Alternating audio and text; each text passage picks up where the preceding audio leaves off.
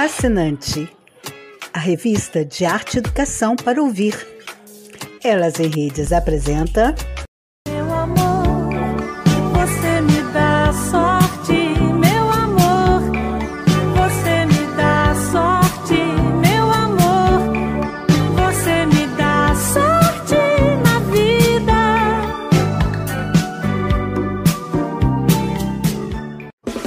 Começamos o episódio 16. Nossa entrevistada é Sandra Lima, idealizadora da cultura porreta.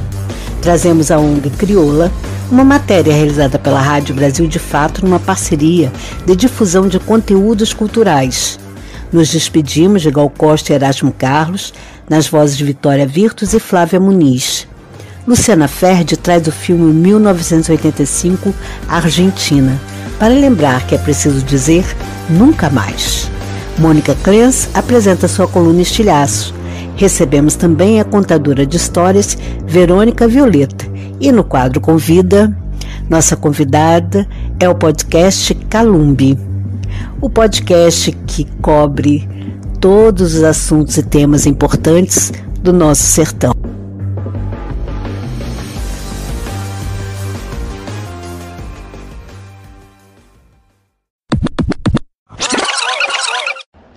Argentina, 1985.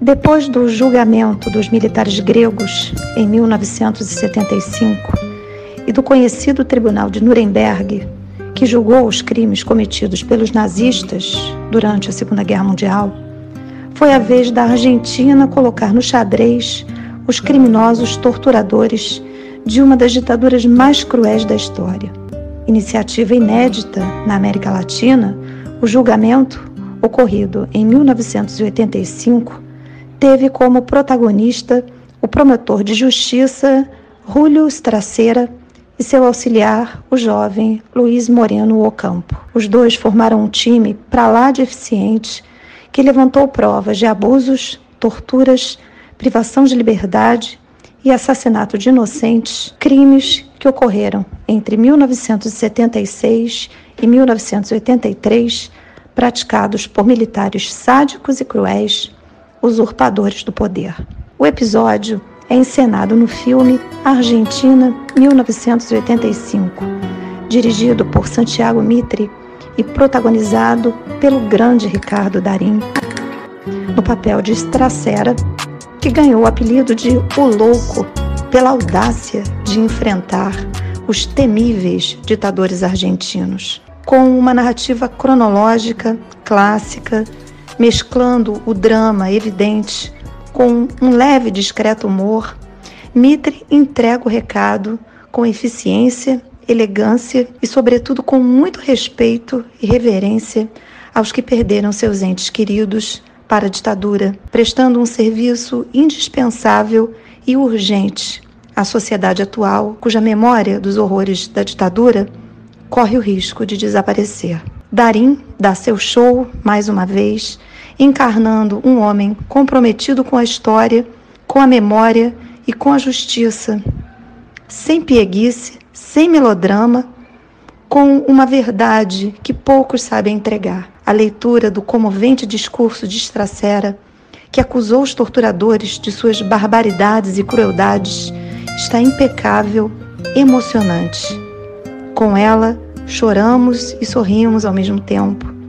O sentimento que a justiça desperta é inigualável.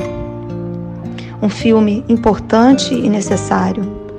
Quando hordas enlouquecidas saem às ruas em nosso país pedindo ditadura militar, a Argentina, 1985, nos bate à porta, dizendo com energia e ao mesmo tempo com compaixão: nunca mais.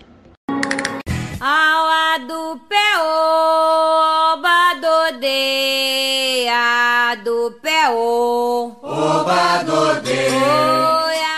das lendas que representa a luta das Yalodês contra a desigualdade de gênero conta que houve uma grande reunião para tomar decisões sobre toda a sociedade.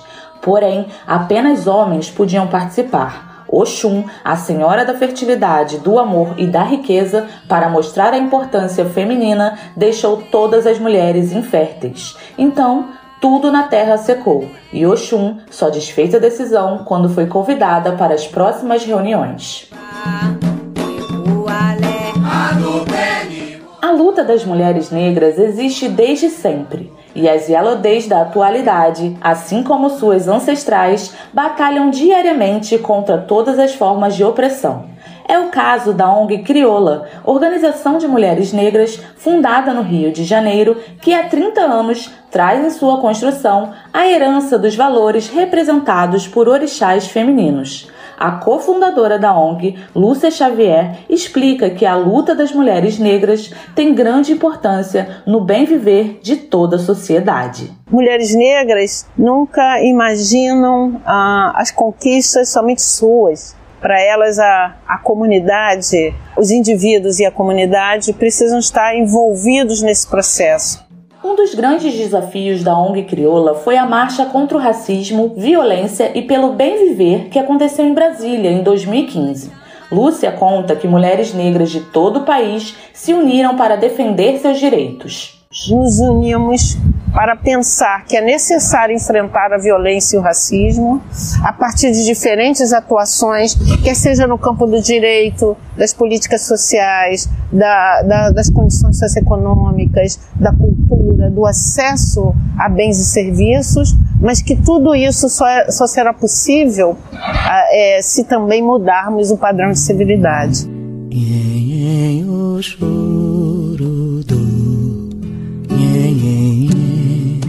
Na ausência do Estado, a ONG aplica na prática a ideia uma puxa a outra. Débora Silva coordena uma ONG em uma comunidade de Belfor Roxo, na Baixada Fluminense. Ela conta que o sentimento sobre esses 30 anos da ONG Crioula é de gratidão. A Crioula é uma referência para mim quando fala sobre, sobre mulher negra e eu pego essa referência e tento multiplicar aqui no meu município e na vida de tantas outras mulheres. Então, vida longa para crioula, todo sucesso, toda longevidade que eu tenho certeza, né? O nosso o espaço de crioula vem de longe, tem ancestralidade de tudo isso que, que é feito e eu tenho certeza que, que ainda vai impactar muitas mulheres. e marinheiro, quem escuta que Dona Manja quer se casar.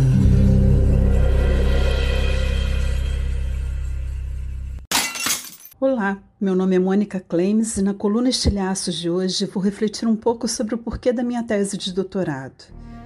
A vida é cartográfica. O ser humano precisa se situar. Eu estou aqui, você está aí. Como dar direção e sentido? Permitir ou obstruir fluxos que permeiam comunicações, escoamentos, trocas. Como estabelecer estratégias e otimização de recursos? Como se contactar com o invisível, com os ventos e as correntes marítimas, ou com o tempo e seus estratos topográficos. Como questionar fronteiras e muros diaspóricos. Como observações, reinterpretações, atualizações na delimitação da realidade podem tecer deslocamentos reivindicatórios. Como estimular a produção de um pensamento sobre os processos de territorialização como construir uma cartografia crítica através da utilização de dados transmitidos em tempo real, de forma remota ou não. A humanidade tem assinalado suas coordenadas através de cantos, conchas, pedras, estrelas, desenhos, placas, mapas. A representação gráfica de territórios faz parte de uma forma de se condensar visualmente um discurso que tem alcance informativo, simbólico e narrativo. Podem aumentar ou diminuir a amplitude de certas coisas e até invisibilizá-las. Em A Microfísica do Poder, Foucault vai relacionar o discurso estratégico de poder ao território geográfico e jurídico-político do inventário, do catálogo, com a transformação dos instrumentos de medida cartográficos em instrumentos de inquérito e de exame, com recortes e controles desses territórios e organização de domínios de atuação. Construir um espaço outro exige uma certa errância, um certo nomadismo, um certo improviso, uma linha de fuga, onde letras soltas deem possibilidades inúmeras a atos dramáticos, épicos e, por que não cômicos, que conjuguem a alteridade, o singular, o heterotópico. Como correlacionar a memória, a imaginação, o raciocínio, o som, a composição e fluxo de imagens? Como criar uma realidade tridimensional através da construção de linhas de conexões impensadas? Primeiro, sentir o mormaço, o fogo fato dos acontecimentos. Então, observar onde e por que a coesão, a focalização ou a dispersão dentro de um território. E, enfim, questionar coincidências e trabalhar outros tipos de engrenagens de pensamento, avivar desejos de vivências através do abraço às improbabilidades, descontinuidades, improvisações e acasos. Elas em redes convida Pode entrar, a casa é sua.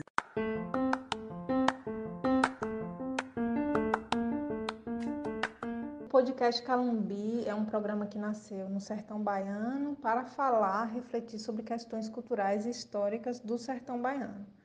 Nós nascemos numa cidade chamada Senhor do Bonfim, que fica localizada no norte da Bahia, a cerca de 374 quilômetros de Salvador, né, uma cidade de médio porte, de 80 mil habitantes e a gente acha importante marcar esse lugar porque a Bahia é muito conhecida a partir dos seus territórios litorâneos, né? em especial da sua capital, Salvador, mas também outras tantas praias que existem no sul da Bahia, enfim, né?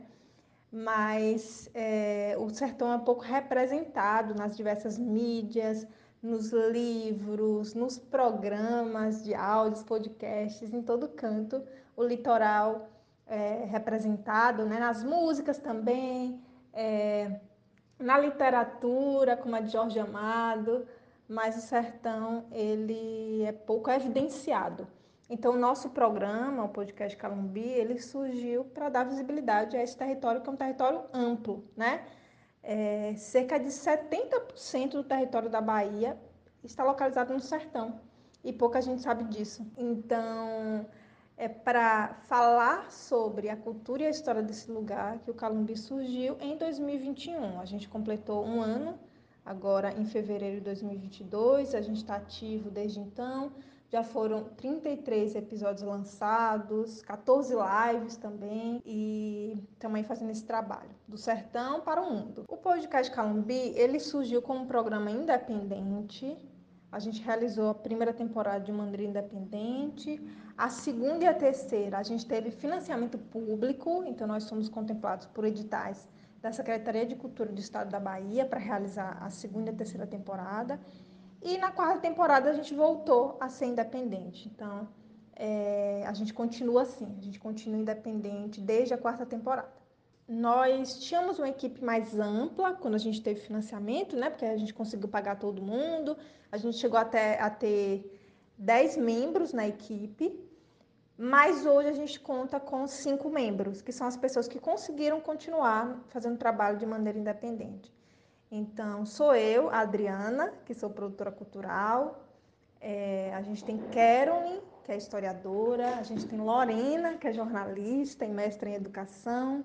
A gente tem Nando, que é das artes cênicas, então alguém das artes, mas que também é da pedagogia, né? Trabalha com arte e educação. E Felipe, que é das letras. Então, nossa equipe é multidisciplinar, a gente tem orgulho disso, porque isso permite que a gente consiga trabalhar os temas de maneira é, observar vários aspectos desses temas, né? Justamente porque a gente tem cada um olhando para uma direção e aí a gente compartilha isso e aí definir tudo junto. E, e é essa a nossa equipe principal. Justamente por entender que o sertão, ou melhor, os sertões são subrepresentados, a gente quis fazer episódios dedicados à história desse lugar. Então, nossos temas são definidos pensando nisso, né? que tipo de informação as pessoas desse território, sejam elas professores ou adolescentes que queiram saber mais sobre esse lugar, quais são as informações prioritárias que devem ser repassadas por essas pessoas. Então a gente começou contando a origem dos municípios da nossa região. Então a gente nasceu na cidade de Senhor do Bonfim, como eu falei, o nosso território tem mais oito municípios, né?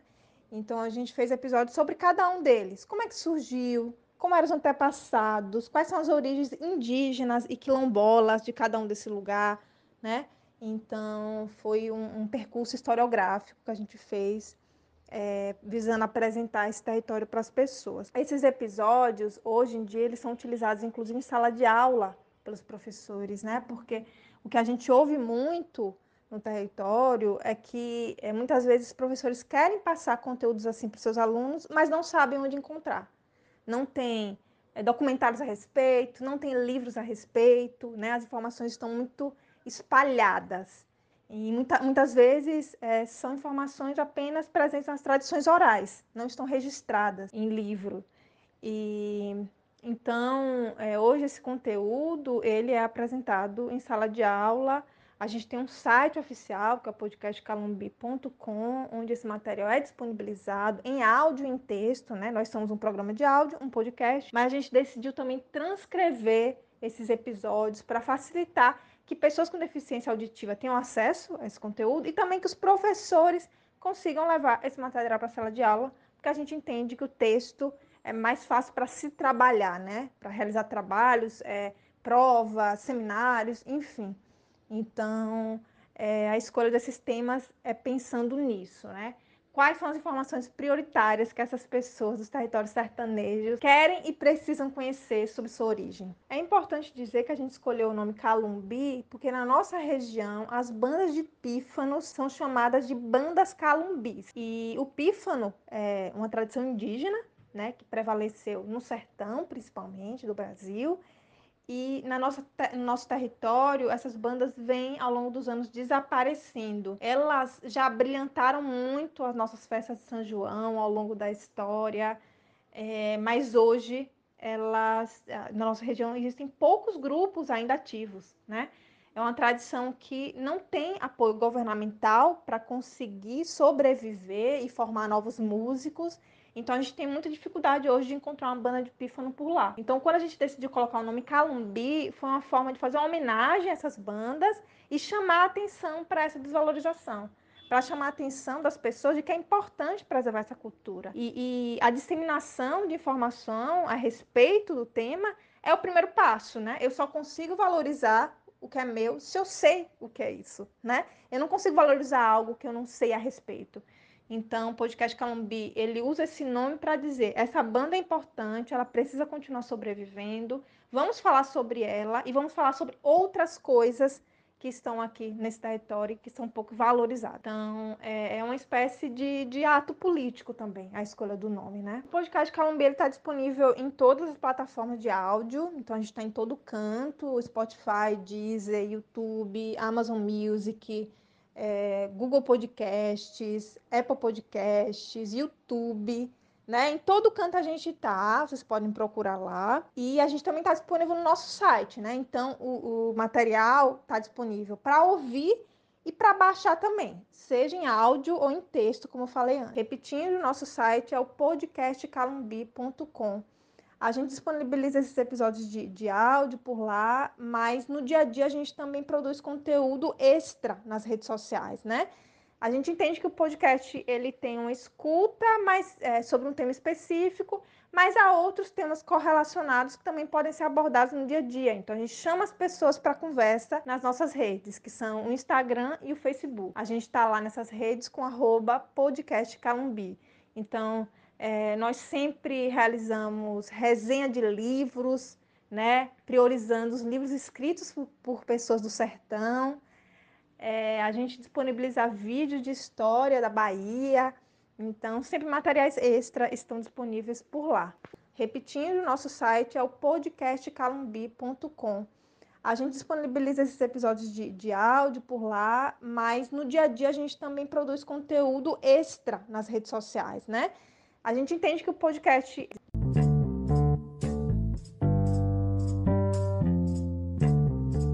Mais arte, por favor. Conteúdos de arte, educação e cultura para ouvir. Mais arte, por favor.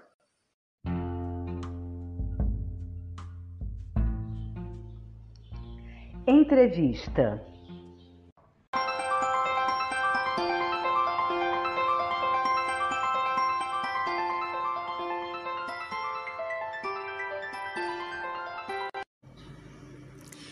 Entrevistamos Sandra Lima, idealizadora da cultura porreta. Perguntamos de onde ela vem, por que cultura porreta, para detalhar melhor o que é o sarau porreta. Pedimos também que ela falasse um pouco sobre os seus fazeres e o porquê a cultura porreta, por que se embrenhar pela cultura porreta. Perguntamos também e pedimos que ela fizesse um grito. O que seria esse grito? O que a cultura precisa para se desenvolver ainda mais no nosso país? Sou Sandra Lima, neta de cearense, filha de piauiense, e porreta no Nordeste significa uma coisa boa, legal, é, divertida. Tudo que é bom é porreta. Sou carioca, filha de piauiense, é, porém apaixonada pelo Nordeste, pela cultura, pelo artesanato, pela música, pela dança, pelo povo. Por isso, eu desde sempre é, é, sonhei em trabalhar com a cultura nordestina. As minhas experiências profissionais são diversas. Eu atuo há mais de 20 anos na cultura, de um modo geral. Produzi diversos eventos, concursos de dança, é, peças de teatro, espetáculos, é, é, eventos de rock, todo tipo de ação cultural e social. Criei o primeiro grupo de ação ambiental da, da favela da Gardenia Azul, enfim, e atuei em diversos braços com em vários projetos de amigos, mas a cultura nordestina em si, eu, eu comecei inicialmente dentro da Feira de São Cristóvão, é, fotografando e filmando os movimentos dentro da Feira de São Cristóvão, inclusive o movimento Brega da Feira, onde eu era contratada para fotografar, filmar o movimento Brega. Dentro da Feira de São Cristóvão, eu fiquei mais de 10 anos. Atuei numa revista é, com, dire, com, direcionada para o público nordestino, chamada Brasil Mostra Sua Cara. E depois disso, em 2015, eu criei o Sarau Porreta, o primeiro sarau nascido na Feira de São Cristóvão, é, nos 70 anos da feira. O sarau que tivesse né, diversas pautas, como é, o cordel, a literatura de modo geral, música, e não só a questão de cordel e repente que já tem na feira, mas um sarau mesmo bem diverso. Atuei dentro da favela de Rio das Pedras, onde 80% da população é nordestina, de diversos estados do Nordeste. É, trabalhei na rádio, no jornal, em diversos projetos sociais, projetos culturais, Conheço muita, muitas pessoas, muitos empresários, muitos agentes, muitos produtores, muitos atores locais. E sou bem conhecida e querida dentro da favela. É, eu fui a primeira cineasta a filmar a diversidade cultural da favela de Rio das Pedras, uma favela que é 80% nordestina. Em 2015 nasceu o Sarau Porreta e também a mostra é, Mulher Nordestina, a Face da Coragem, que eu lancei no FestFIC, Festival Interuniversitário de Cultura. E desde então eu venho trabalhando com o Sarau, mas o Sarau virou Festival Porreta, que foi vencedor do Fomenta Festivais da Secretaria de Cultura do Estado e Economia Criativa do Rio de Janeiro. E Sarau Porreta também já venceu alguns editais, editais da Prefeitura e editais do Estado. E é, surgiu então o Festival Porreta, em 2020, vencedor do, do Fomenta Festivais. Em 2020, eu idealizei o Festival Porreta, um festival totalmente online que pudesse beneficiar artistas nordestinos residentes no Rio de Janeiro na pandemia, gerando renda para as pessoas que trabalharam né, como curadores do, do festival, os técnicos, a equipe e também é, pudesse divulgar e, e, gerar renda para os participantes vencedores. A mostra Mulher Nordestina Face da Coragem virou uma instalação artística com mini doc, é, exposição fotográfica, lançamento de 2022 no CEDIM. Depois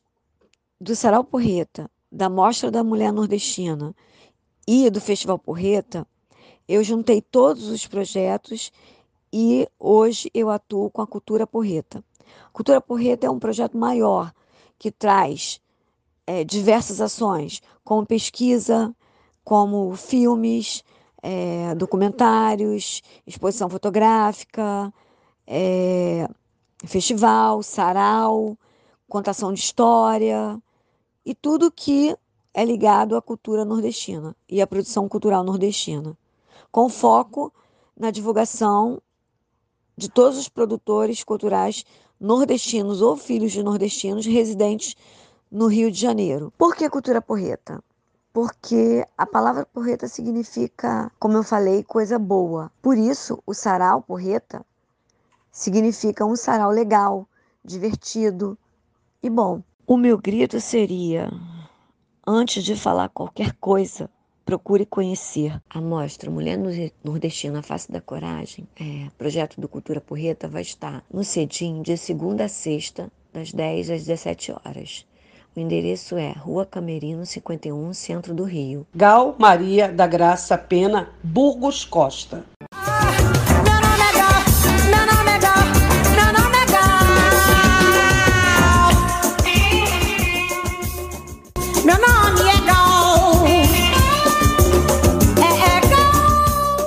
Gal estreou ao lado de Caetano Veloso, Gilberto Gil, Maria Bethânia, Tom Zé e outros. O espetáculo Nós, por exemplo, 22 de agosto de 1964, que inaugurou o Teatro Vila Velha em Salvador. Neste mesmo ano participou de Nova Bossa Velha, Velha Bossa Nova, no mesmo local e com os mesmos parceiros.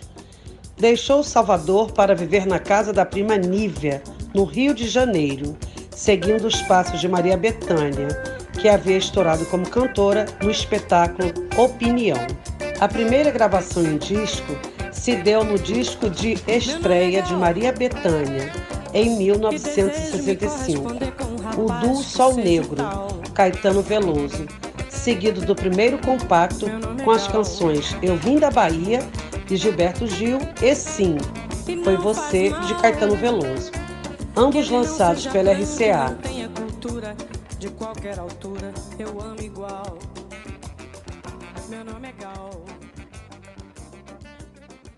Olá, sou a Flávia Muniz, cantora e compositora, produtora e criadora do podcast Frutífero. Eu venho aqui prestar minha homenagem ao Gal Costa. É, e a minha primeira lembrança dessa cantora que fez parte da minha formação musical é do um disco que eu gosto muito, que é o Domingo, é, primeiro disco do Caetano e da Gal, onde eles fazem alguns duetos, disco de 1967. Em especial, eu gosto da música é, Onde eu nasci passa um rio que passa no igual sem fim, igual sem fim. Minha terra passava dentro de mim. E um outro álbum que eu destaco, que eu ouvi muito, que eu comprei esse LP, é o dos Doces Bárbaros, aquele disco ao vivo. Eu também tenho um apreço imenso, até porque ele foi gravado no ano em que eu nasci, em 1976. E tantas músicas que marcaram diversos momentos da minha vida. Fica aqui minha homenagem a essa grande artista, Gal Costa. Que ela siga em paz aí, ecoando sempre nos nossos ouvidos, nos nossos corações. Houve um tempo em que eu chorava quase todo dia, dando linha a uma vida extremamente chata, com a vontade disponível de não existir. Houve um tempo em que eu morava com minha tristeza. Era amigo confidente das manhãs sem sol, prisioneiro de mim mesmo sem poder fugir. De repente, infinito de uma coisa boa começou devagarinho a orbitar em mim. Como um conto de fadas dos irmãos Green, era o universo puro de uma pessoa que me viu um mundo morto portador de vida, como um beija-flor perdido no próprio jardim. Portador de vida, como um beija-flor perdido no próprio jardim.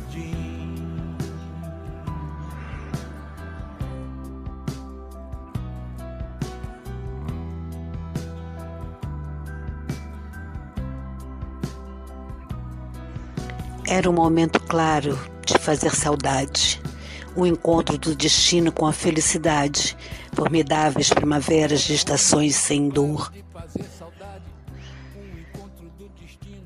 Parecia uma chance para nascer de novo, uma plenitude mansa que acendeu a chama. De encontráveis alegrias vindas do amor. Foi assim que mergulhei no mar daquele afeto, esquecendo a fé sem rosto do meu peito inquieto, vendo os seios sobre a mesa que jorrava mel e ouvindo interjeições de sentimentos puros e investi na sensação de emoções sem juros e ganhei um universo para chamar de céu.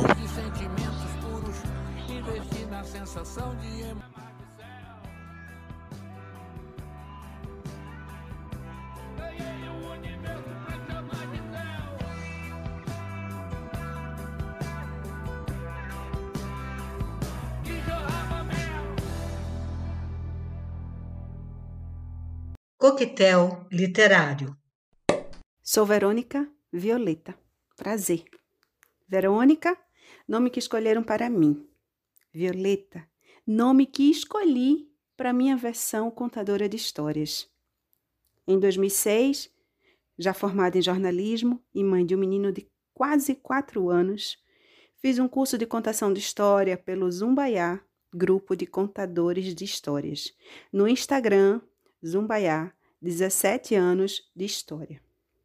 Como cria do Zumbaiá, conta histórias desde que pari Violeta. Violeta é daquelas que ama histórias. Quem gosta de ouvir histórias, levanta a mão. Cresci ouvindo histórias, não de livros, mas da vida. As histórias da cidade natal de minha mãe, chamada Surubim. A minha mãe não, minha mãe chama-se Wanda. A cidade dela é que se chama Surubim. As histórias que ouvi das pessoas que passavam pela casa dos meus pais pedindo ajuda. Histórias reais de um povo sofrido. E quando veio a maternidade, quis contar histórias para meu filho Tito. Mas qual foi minha surpresa quando compreendi que as histórias que conto em primeiro lugar me tocam, me afagam, me curam, me reviram pelo avesso, me dizem o que preciso ouvir naquele momento. E com essa relação com as histórias, vou escolhendo aquela que vou narrar a cada domingo. Tengo, lengo, tengo, lengo, tengo, lengo, tengo. Tengo, lengo, tengo, lengo, tengo, lengo, tengo. Ei, história. Quem quiser ouvir é só parar. Depois do plim, vai começar. É assim que todos os domingos pela manhã anuncio uma nova história narrada pela voz de Violeta. Uma história que chega aos ouvidos atentos por meio das redes sociais, nesse caso, o WhatsApp. O projeto Histórias Violetas nasceu há cerca de dois anos e meio, bem no início da pandemia. A pandemia se agravou, chegaram as vacinas, saímos da agonia, apesar do vírus ainda estar entre nós. Mas as histórias não pararam. Continuam sendo enviadas como presente. Presente que se dá com coração. E só recebe quem está com o coração bem aberto. Fazendo a conta rápida, em dois anos e meio são 130 domingos. Então já narrei, gravei e compartilhei cerca de 130 histórias. E como as escolho? Ah, as escolho com coração pura intuição. A seleção tem a ver com meu momento, com minha semana, com o que se passa no meu universo interior, mas também com aquilo que está ao redor e minha fé. E assim, passando por dentro de mim, tocando nas minhas fibras mais sensíveis, conversando com meus sentimentos mais íntimos, as narro. E a minha narração é sopro, é oferta para a humanidade que anda com a alma sofrida, adoecida, doída. Escolher a história, narrar e enviá-las é compromisso que tem tempo reservado na minha agenda. Todo domingo de manhã, acordo, gravo e envio. Recebo alguns retornos, alguns assíduos, outros pontuais. Mensagens de mães, pais, avós, amigas, gente que nem conheço. Mensagens que me animam a continuar, que me dizem da importância de receber histórias como presentes. E nesse gesto simples e que cabe na minha vida cotidiana, me sinto numa roda contando e ouvindo histórias como a humanidade sempre fez. Hoje acordei como tenho acordado os dias ultimamente, meio coisada, sem gás, me arrastando. Saio da cama querendo voltar e ficar lá por tempo indeterminado. Como me descobri anêmica esses dias, atribuo a ela esse desânimo. Aos poucos, como fogueira feita de madeira verde, vou reagindo. Hoje, domingo, gravei sem empolgação a história domingueira do projeto Histórias Violetas, com um ritmo tanto uniforme e sem a energia que costumo dedicá-las. Uma narração morna, que reflete exatamente como estou sendo. A transparência me traduz. Quem me conhece distingue meu estado pela voz, pelas roupas com as quais me apresento. Hoje, depois de gravar e enviar a história, quase voltei para a cama. Fui salva por Fernanda, uma companheira da pós que ando fazendo em narrativas artísticas da Casa Tombada. Fernanda me pediu há tempo uma história gravada pela voz Violeta para o podcast Elas em Redes. Hoje ela me pediu novamente uma história e não havia tempo para deixar para depois. Tratei logo de escrevinhar um texto para me apresentar como Violeta, eu, contadeira de histórias. Não é um texto qualquer, é daqueles que mexe com as entranhas, que investiga as mais íntimas motivações para o meu estado de felicidade. E aí me emociono, mergulho no lago que sou eu e me dissolvo. Descambo a escrever poesias, a falar de mim para os que tenho em maior estima. Meu filho, minha mestra na arte de contar história, minha amiga irmã, imersa em tamanha intensidade e emoção, apreendo algo que devo dar muita atenção. As histórias me preenchem a alma sendo de outras pessoas ou minhas, elas remexem comigo de forma ímpar. Não há comparação com nada mais. As histórias me atravessam, me ajudam a me ver, me revelam o que não consigo reconhecer. Assim como preciso do feijão e do fígado para me livrar da anemia, careço das histórias para alquimizar a vida. Preciso das palavras, dos outros que se tornam minhas ou minhas que se tornam dos outros. Preciso ouvi-las e dizê-las para que reverberem desde o meu centro até o centro de alguém e vice-versa. Tengo, lengo, tengo, lengo, tengo, lengo, tengo, tengo, lengo, tengo, lengo, tengo, lengo, tengo. Ei, história! Quem quiser ouvir é só parar. Depois do plim, vai começar. Tengo, lengo, tengo, lengo, tengo, lengo, tengo, tengo, lengo, tengo, lengo, tengo, lengo, tengo. Hoje acordei turbinada, ligada na tomada, totalmente 220 volts. Estou escutando tudo, vendo além, sentindo a flor da pele. Não, não é um tipo de droga, não é qualquer bebida estimulante. Hoje acordei comigo mesma. Eu sou assim. Bom dia, senhora. Eu, uma mulher de 41 anos, um metro e meio, uns quilos a mais, muito prazer. Tomei café sozinha. Não, tomei café na minha própria companhia. Saí às ruas da minha cidade acompanhada de mim mesma. Senti que comigo tudo é mais engraçado. Eu me entendo muito bem. Me faculta a palavra, sou protagonista da minha história. Juntas, resolvemos coisas: cartório, copiadora, banco, coisas muito chatas de se fazer estavam apaziguadas. Eu era comigo mesma. Voltei pela rua de pedestre. Andar por uma rua sem carros me faz sentir mais cidadã. Me faz perceber que algumas coisas podem mudar a vida.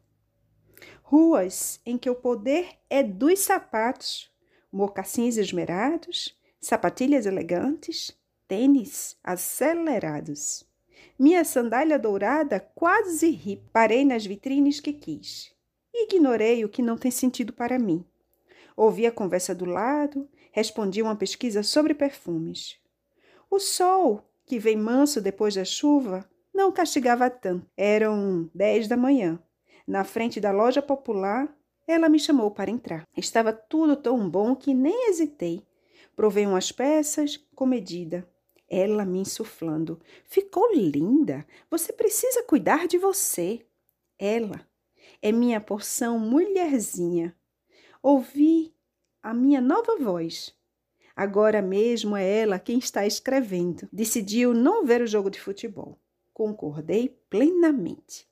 Sinto um tédio vendo aquele bando de homem correndo atrás de uma bola para cima e para baixo, para baixo e para cima. Parece uma canção de ninar uma rede balançando, findo, dormindo. Saio para fazer pipoca, vou cuidar das plantas, não preciso mais ir aonde os outros vão. Preciso ir aonde vou, aonde quero. E se amanhã acorde e tenha a grata surpresa de ver que ela se mantém aqui do meu lado. Andava sumida você. Esse conto chama-se Eu Sou Assim, Está no livro Não é Sobre Você, de Germana Cioli, a querida Germana Cioli, com ilustrações de Dani, de Dani Acioli também, é, mas que não são primas. E a escrita do Acioli é diferente. É, e publicada pela editora Mirada. É, Germana Cioli é uma querida, uma amiga de velhos tempos, uma companheira do curso de jornalismo, que a gente se encontra e se distancia, se encontra e distancia, e é, ter esse livro dela em minhas mãos foi um grande presente. Grande presente para mim mesma, assim, sentar e ler essas palavras e viajar nas imagens, nas texturas, nos cheiros que as palavras dela exalam foi uma experiência incrível, está sendo incrível. E eu selecionei essa história que, entre muitas, me, me tocaram, porque eu estou nessa fase também de estar bem comigo mesma. E é isso. Eu sou Verônica Violeta, desejo que essa história toque profundamente numa fibra sensível dentro de vocês. E até a próxima. Tengo, lengo, tengo, lengo, tengo, lengo, tengo. Escrevo-te estas mal traçadas linhas, meu amor, porque veio a saudade visitar meu coração.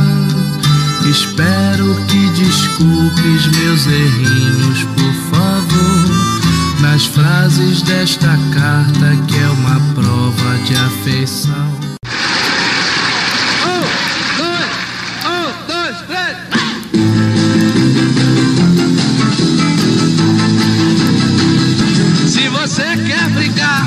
acha que com isso estou sofrendo? Se enganou, meu bem, pode vir que é de